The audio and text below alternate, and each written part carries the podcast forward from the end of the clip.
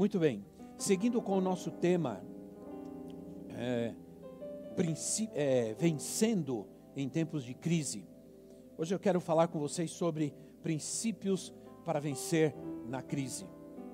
Vamos ler, vamos abrir nossas Bíblias em João, capítulo, Evangelho de João, capítulo 6, do versículo 1 ao versículo 14, nós vamos ler. É um texto muito, muito, é, muito querido, muito conhecido e muito querido nosso. É um texto de um grande milagre do Senhor Jesus, que certamente tem muito uh, o que nos ensinar nesta, nesta manhã. Diz assim, João capítulo 6, do versículo 1 ao versículo 14. Algum tempo depois, Jesus partiu para outra margem do mar da Galileia, ou seja, do mar de Tiberíades, e grande multidão continuava a segui-lo, porque vira os sinais miraculosos que ele tinha realizado nos doentes. Então Jesus subiu ao monte e sentou-se com seus discípulos, e estava próxima a festa judaica da Páscoa. Levantando os olhos e vendo uma grande multidão que se aproximava, Jesus disse a Felipe: Onde compraremos pão para esse povo comer? Fez essa pergunta apenas para pô-lo à prova, pois já tinha em mente o que ia fazer. Felipe lhe respondeu: Duzentos denários não comprariam pão suficiente para, ca, para que cada um recebesse um pedaço. Ah, outro discípulo, André, irmão de Simão, Simão Pedro, tomou a palavra. Aqui está um rapaz com cinco pães de cevada e dois peixinhos. Mas o que é isto para tanta gente? Disse Jesus: mandem o povo assentar-se. Havia muita grama naquele lugar e todos se assentaram. Era cerca de cinco mil homens. Então Jesus tomou os pães, deu graças e os repartiu entre os que estavam assentados, tanto quanto queriam, e fez o mesmo com os peixes. Depois de todos receberem o suficiente para comer, disse aos seus discípulos: Ajuntem os pedaços que sobraram, que nada seja desperdiçado. Então, eles os ajuntaram e encheram doze cestos com os pedaços dos cinco pães de cevada deixados por aqueles que tinham comido. Depois de ver o sinal miraculoso que Jesus tinha realizado, o povo começou a dizer: sem dúvida, este é o profeta que havia, que devia vir ao mundo. Graças ao Senhor pela Sua palavra. Que interessante que Jesus outra vez sobe ao monte. Quantas coisas maravilhosas ocorreram no monte. No Antigo Testamento, a, a, a lei veio no monte. Não é verdade? Quando Deus se manifestou no monte, Jesus entregou a sua vida no monte. E muitas vezes Jesus subiu ao monte para poder ministrar, para poder falar, para poder, poder trazer a sua palavra. Eu quero dizer a vocês que esse é o momento de nós espiritualmente subirmos ao monte com Jesus e ouvirmos atentamente a sua palavra. Sabe por quê?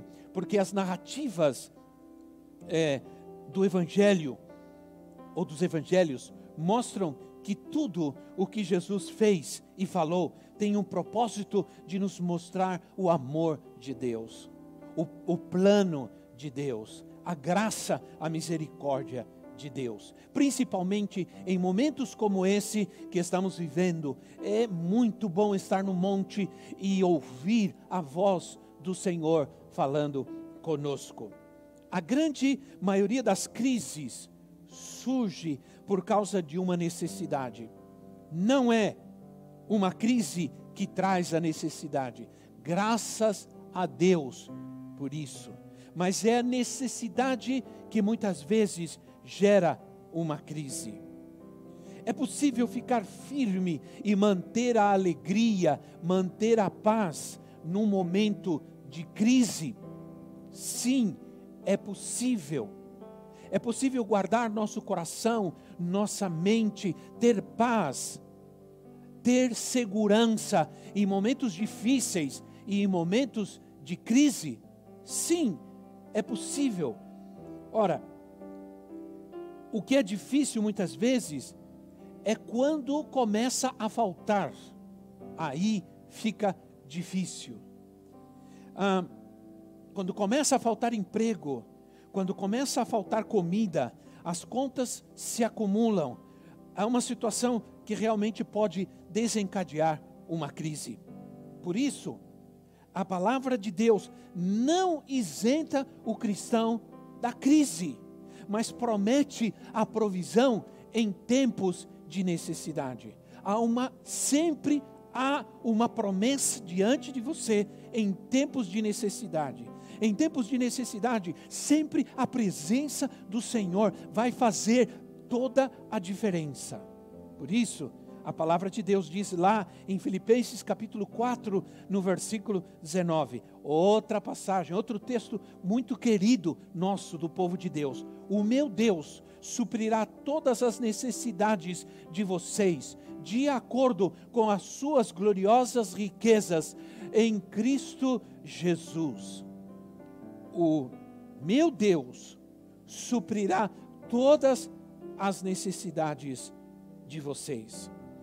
Deus promete suprir nossas necessidades e estar conosco nos momentos de crises que nós passamos, que nós vivemos. Esse texto que nós lemos fala de um momento de necessidade que poderia gerar uma grande crise. O povo não tinha o que comer. Os discípulos não tinham o que dar para o povo comer. É quando a falta começa a gerar a necessidade que a crise vem. Realmente. Então, minha gente, o povo não tinha que comer, os discípulos não tinham que dar, a solução desta ameaça de crise é dada por Jesus. Quando nós lemos esse texto, nós vamos ver princípios claros de como podemos vencer nos momentos de crises, quando, como podemos passar pelos momentos difíceis e de crise. Vamos juntos ver isso. Primeiro lugar, no versículo 5 e no versículo 6, se você estiver me acompanhando com a sua Bíblia, você vai, vai, vai ver um princípio aí, que é o entenda o propósito de Deus na crise. Entenda o propósito de Deus na crise. Jesus sabia já o que ele ia fazer. Eu, eu gosto muito da, dessa passagem, porque você tem nos outros evangelhos a mesma, a, a mesma narrativa, mas eu gosto de João porque ele faz essa, ele dá essa ênfase de que Jesus já sabia o que ele ia fazer. Você precisa saber que, que o Senhor já sabe, o Senhor já tem um propósito e um plano para a sua vida. Ele já sabe o que vai fazer na sua vida. Você precisa descansar na certeza de que Deus sabe, que Deus sabe o que vai fazer contigo, que Deus tem esse propósito, esse plano para a sua vida. Se você ler Jeremias, capítulo 29, versículo 11, você vai ver isso. Diz assim, Jeremias 29, 11: Porque sou eu que conheço os planos que tenho para vocês, planos de fazê-los prosperar e não de lhes causar dano, planos de dar-lhes esperança, esperança e um futuro. Ele já tem os seus planos. Ele chama um dos seus discípulos, Felipe, e lhe faz uma pergunta: Onde compraremos pão para este povo comer? Ele faz isso, diz o texto, para pô-lo à prova. Para pô-lo à prova. Ora, ele fez isso naquele momento, mostrando que humanamente não havia solução para o que estava acontecendo. Interessante que nem monetariamente, porque eles não tinham os recursos, mas mesmo que tivessem os recursos, não tinha onde comprar alimento, não tinha onde comprar pão. Ora, muitas vezes, antes de Deus destruir ele precisa demolir coisas em nós, ele precisa tirar coisas de nós. Essa situação está demolindo muita, muita gente. Pessoas inteiras estão se desfazendo em si mesmas, em seus conceitos, em seus pré-conceitos. Ele está demolindo coisas em nós, ele está tirando nesse tempo coisas de nós nós estávamos talvez muito egoístas, pensando só em nós, só nas nossas próprias necessidades, só nas nossas próprias decisões, só naquilo que nós queremos. Estávamos muito impessoais, impacientes com os erros dos outros, impacientes nos momentos de crises, impacientes com as falhas dos próximos. E o Senhor está tirando tudo isso de nós para mostrar, mostrar para nós como é importante ter uns aos outros e como Ele quer cuidar de nós nesse momento. Ora, entenda uma coisa: essa situação vai remover coisas de nós e alargar a nossa experiência com Deus, mas também a nossa experiência uns com os outros. Vamos aprender a andar uma milha a mais, a um quilômetro mais, com aquelas pessoas com as quais nós temos muitas dificuldades e com as quais nós temos muitas diferenças. Ora, Deus tem um propósito na minha crise, Deus tem um propósito na sua crise. Devemos ente buscar entender o que Ele quer nos ensinar, devemos buscar enxergar a mão de Deus nessa situação difícil, enxergar a mão do Senhor e entender que Ele está ali apenas para realizar o, o seu plano, o seu propósito, aquilo que Ele já tem planejado para nós e não aquilo que nós queremos. Provérbios capítulo 3, versículo 6. Por, Provérbios 3, 6 diz assim: Reconheça o Senhor em todos os seus caminhos, e Ele em endireitará as suas veredas. Reconhecer quer dizer, coloque o Senhor em todos os seus caminhos, em tudo aquilo que você vai fazer, em tudo aquilo que você planeja, em tudo aquilo que você deseja, coloque o Senhor. E Ele então vai endireitar, e Ele então vai corrigir, e Ele então vai tratar com toda essa situação. No versículo 7, nós encontramos outro princípio. Não avalie a situação pelo que falta. Preste atenção. Não avalie a situação pelo que falta. Por mais que façamos cálculos, às vezes não vamos chegar a nenhuma solução o propósito de fazer um cálculo é chegar a uma solução, não é verdade? É nisso que a matemática de Deus é diferente. Por mais que calculemos, não vamos chegar a nenhuma a nenhuma decisão. Ora, a conclusão que chegou Felipe foi que não dava para alimentar a multidão, porque o dinheiro não dava. Ele fez cálculos de quanto eles tinham, quantas pessoas tinham, e, e chegou à conclusão que não dava que não dava. Muitos estão assim hoje. Alguns irmãos de nós não queremos nem fazer cálculos. Não queremos, alguns de nós estamos com medo de abrir lá, lá no, no internet bank, estamos com medo de abrir a, a nossa conta bancária, porque estamos com medo de calcular. Já sabem, muitos já sabem que não vai dar aí começa a crise. Agora, ter fé não é ignorar o problema, logicamente. Não podemos ignorar o problema, ele é real e ele existe. E ter fé não é ignorá-lo, ter fé é confiar não na nossa matemática, preste atenção. Ter fé é confiar não na nossa matemática, mas na matemática de Deus. Confia na matemática de Deus e não na sua matemática, porque ela é diferente. É muito diferente que a nossa. A matemática do homem é lógica, a matemática de Deus não é lógica. Não dizem, nós não aprendemos que a matemática é pura lógica, mas a matemática de Deus não tem lógica, não é lógica. Eu me lembro muito bem quando nós vivíamos em Houston, há pouco tempo atrás, quando nós deixamos aqui por um tempo o que nós estávamos fazendo na obra e fomos para Houston. Nós fomos pela fé. E o Senhor cuidou de nós no período em que nós estivemos lá. Mas o que ocorreu foi que em alguns momentos a gente sabia que a gente precisava contar com a provisão de Deus. Que a gente olhava em nossa dispensa e sabia que havia pouco, que não era suficiente para o que nós estávamos vivendo. Então, um dia, nós fomos, num domingo, nós fomos ao culto e uma irmã que eu não me esqueço o nome dela e nunca esqueço também, chamada Carmen. Tristemente, essa irmã, essa irmã, perdão, faleceu há pouco tempo, há pouco tempo atrás.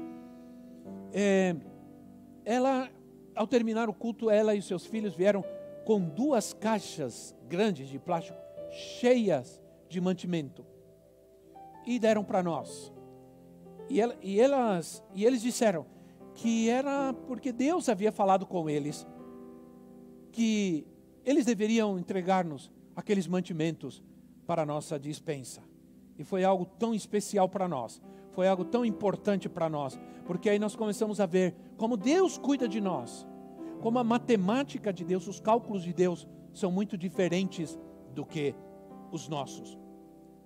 Só assim, irmãos, nós podemos orar em base às promessas de Deus em base às promessas e em base à sua palavra. O Senhor estava mostrando aos discípulos que a sua economia é diferente da economia do mundo. O capital inicial para o empreendimento do reino de Deus é realmente a fé.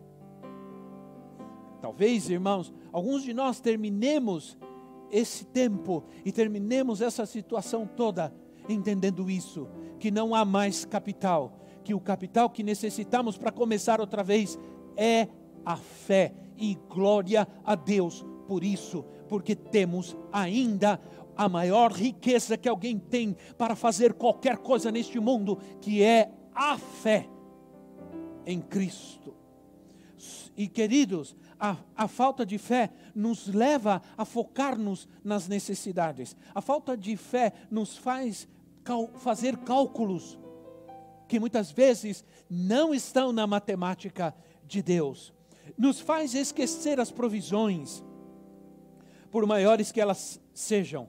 Foi assim que o povo de Deus, o povo de Israel, foi rapidamente se esquecendo do que Deus tinha feito quando se deparavam principalmente com as necessidades. É terrível quando nós temos necessidades, porque as necessidades geram uma crise de fé, também geram uma crise de confiança em Deus, porque as necessidades nos faz focar-nos no que falta e não na provisão que é certa para nós, que é do Senhor para nossa vida. Terceiro princípio, nós encontramos no versículo 8 e no versículo 9. Encontramos o terceiro princípio para se vencer em tempos de crise.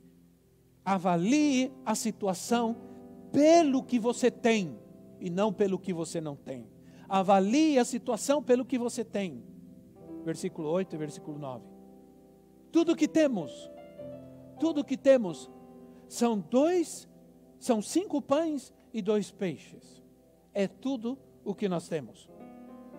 Não menospreze o que você tem às suas mãos. Deus ama multiplicar muito mais do que somar, Deus ama multiplicar. Mas, mesmo a soma e a multiplicação exige algo. Se você multiplicar nada, zero. Multiplicar nada vai dar nada. Se você somar zero mais zero, dá nada. Sempre vai ser assim, sempre. Por isso, é muito importante que entender que a multiplicação exige algo. Você precisa ter alguma coisa. E pelo que nós entendemos dessa passagem, não precisa ser muito. Nada multiplicado por nada é nada. Realmente, tudo que Deus necessita é o que nós temos. Quantos de vocês se lembram da passagem de Eliseu e a viúva? Deus disse ao profeta Eliseu: Vai para uma cidade de Sarepta. Vai para uma cidade chamada Sarepta. E lá você vai encontrar uma viúva que vai lhe dar alimento, que vai te alimentar. Ora, é, Eliseu obedeceu e foi. Quando ele chegou lá, encontrou uma mulher pegando gravetos, colhendo gravetos. Ora, quando ele se aproximou dessa mulher, eu creio que ele percebeu toda a situação. Ele disse: Mulher, dá-me um pão, dá-me alimento, porque Deus tinha falado.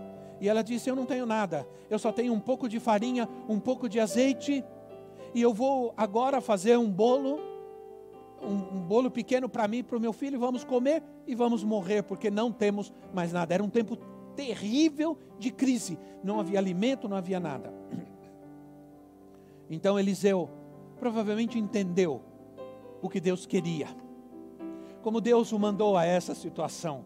Como Deus disse, e é isso que nós vamos entender. Deus disse: vai para lá, porque lá você vai encontrar uma mulher que vai te alimentar. E ele chega lá e encontra uma situação adversa, contrária. Mas ele era um homem, era um profeta de Deus. E ele disse: vai, pega essa farinha, esse azeite, faz um pequeno bolo, traz para mim. E depois faz para você e para os seus e para os seus filhos, para sua casa. E aquela mulher fez o que ele, o que ele disse. Ela obedeceu a palavra do profeta. Ela obedeceu a palavra de Deus. E sabe o que ocorreu? Bom, você já sabe. Ela fez pão para ela, fez para Eliseu, fez para os seus filhos, começou a fazer pão para todo mundo, para toda a sua casa, e diz a palavra de Deus que a farinha não acabou, que o azeite não acabou, e durante muitos e muitos e muitos dias não faltou nada. Que tremendo, que maravilha. E finalmente, no versículo 11, você encontra o último princípio. Seja grato a Deus. Tenha gratidão. E na passagem paralela, na passagem paralela essa de Mateus capítulo 14, versículo 19, Mateus 14, 19 diz assim: e ordenou que a multidão se assentasse na grama, tomando cinco pães e os dois peixes, e olhando para o céu. Para isso aqui, logicamente, é simbólico. Olhando para o Pai, o partiu, deu graças, deu graças, agradeceu e partiu os pães. Em seguida deu os discípulos e estes as multidões, aqueles mesmos pães quero dizer algo importante para vocês, algo que impacta a minha vida.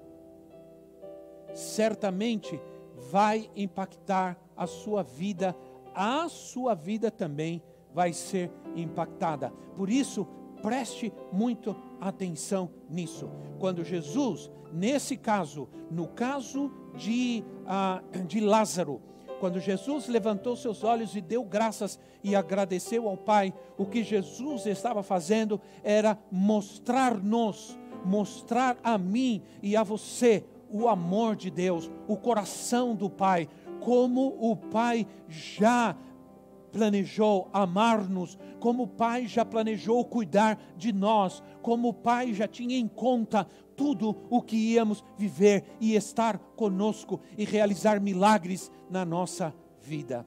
Glória a Deus por isso. Ele nos mostra quais são as intenções de Deus para conosco, de nos abençoar, de suprir tudo o que nos falta, como Ele prometeu.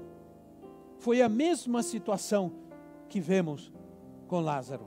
ele é, somente agradeceu o pai, porque a intenção do pai sempre, sempre é responder. Sempre ele vai responder.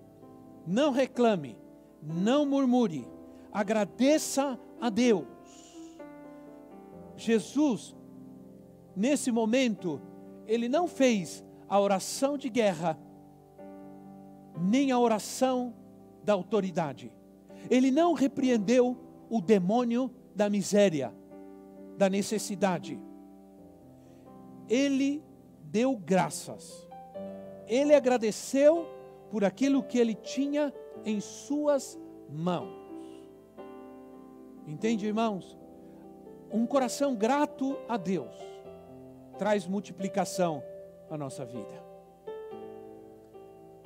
Não reclame, não murmure, agradeça. Com o Senhor nos mostra o amor de Deus. Apesar disso, nós precisamos ser cuidadosos e prudentes. Em tempos difíceis, não devemos esbanjar. Em tempos difíceis, devemos gastar nosso dinheiro com prudência. Não devemos gastar nosso dinheiro em coisas desnecessárias, porque essa é a parte que nós devemos fazer. De resto, confiar plenamente no Senhor. Ora, a palavra nos revela aqui como Ele cuida de nós em cada momento. Não se sinta sozinho. Agora eu falo com aqueles que estão sozinhos que sempre estão sozinhos. Não se sinta sozinho nessa crise. Entrega seus caminhos, a sua vida ao Senhor. Confia nele. Ele fará todas as coisas que você precisa, que você necessita. Entrega teu coração para Cristo. Fa faça como nós lemos o texto de Provérbios. Entrega, reconheça o Senhor em todos os teus caminhos. Entrega o teu coração para Ele. Entrega a tua vida ao Senhor. Os nossos caminhos representam, representam as nossas condutas, a nossa vida, as nossas intenções e motivações. Entrega tudo ao Senhor Jesus agora. Volta a entregar para Ele a sua vida. Volta a entregar para Ele o teu coração. Volta a entregar para Ele o teu futuro. E você vai ver o que Ele vai fazer.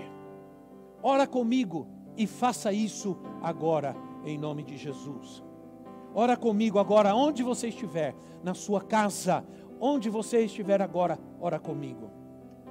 Senhor Deus e Pai, ó oh Cristo da glória, ó oh Senhor, nós te damos graças, te agradecemos pela tua palavra, te agradecemos pela paz que nos traz a tua palavra, Senhor. Te agradecemos pela paz que nos traz a certeza de, que o, de como o Senhor nos mostra como o Pai nos ama e como o Pai está preocupado conosco. Por isso o Senhor nos ensinou a orar ao Pai, ao Pai nosso que está nos céus, porque Ele cuida de nós. Senhor, eu oro outra vez, mais uma vez, por aqueles que estão nos ouvindo, oro pela sua casa. Ó Senhor, que este lar seja como este monte, onde o Senhor está ensinando-nos e mostrando-nos o coração do Pai. Senhor, em nome de Jesus, agora, vem com teu poder, Senhor, com essa palavra de poder e toca na vida, meu Deus, de cada um cada família e cada lar agora, Senhor. Que venha a bênção, que venha a provisão de Deus, que venha a tua paz, porque esses dias difíceis estão passando, estão terminando, Senhor. Obrigado, meu Deus. Te agradeço, te louvo, te exalto. Bendito Senhor. Entra agora, Espírito Santo. Tua glória e o teu poder, o poder do Espírito. Encha o teu coração de paz agora e a certeza que você pode terminar esse tempo sem nada, mas ainda você tem tudo, porque você tem fé. A maior e a mais poderosa de todas as moedas, o maior poder monetário deste mundo, a fé. Obrigado, Senhor. Te agradecemos, te louvamos, em nome de Jesus. Amém. Amém.